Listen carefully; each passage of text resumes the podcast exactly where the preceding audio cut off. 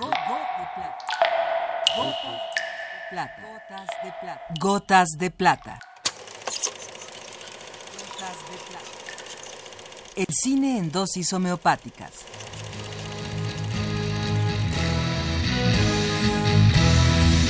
Con Carlos Naro.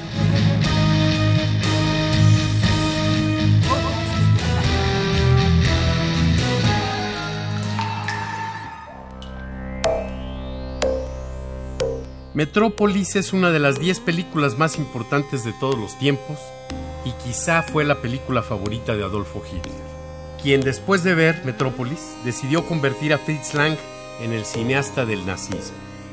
Su esposa y guionista, Thea von Harbo, encontró irresistible el ofrecimiento.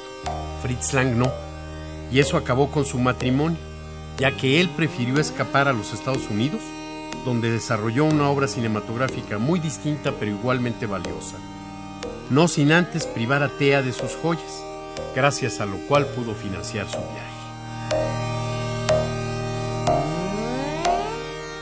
Filmada en Alemania en 1927, Metrópolis es una obra de ciencia ficción ubicada en 2026 y que puede ser catalogada dentro de las llamadas utopías negras la espeluznante visión de una sociedad en la que los trabajadores viven bajo tierra y unos pocos ricos, empresarios, detentan el poder político y habitan en la superficie de la tierra, podría hacer referencia a nuestra época, de no ser porque la realidad es un poquito peor para una gran mayoría de los habitantes del planeta que prácticamente están excluidos hasta de la posibilidad de ser explotados.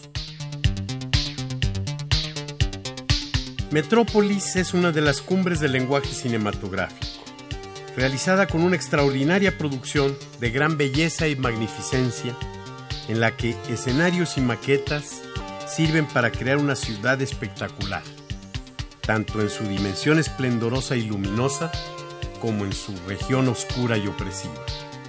Si el cine es luz, Metrópolis es una de sus más deslumbrantes muestras. Secuencia por secuencia, Metrópolis es un ejemplo del uso consciente y pleno de los recursos cinematográficos. Y la luz no solo es el medio con el que se construye el discurso, es también parte del tema. La secuencia en la que el científico secuestra a María, llevando como principal arma una linterna, consigue que ese rayo de luz entre las catacumbas sea el factor clave de una atmósfera cargada de tensión. La luz también tiene un contenido siniestro en la que quizás sea la escena más conocida de la película.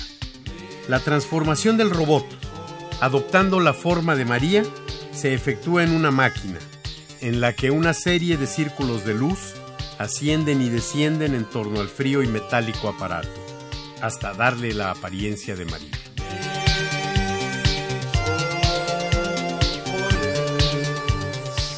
Conocimos Metrópolis en copias incompletas y sin sonido. Después la vimos musicalizada de distintas maneras, con música clásica, con rock y hasta con música techno.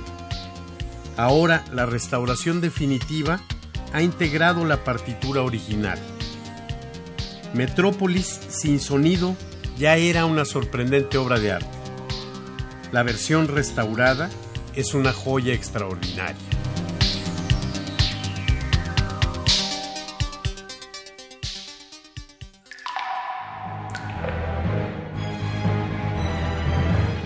Hasta aquí la dosis de hoy.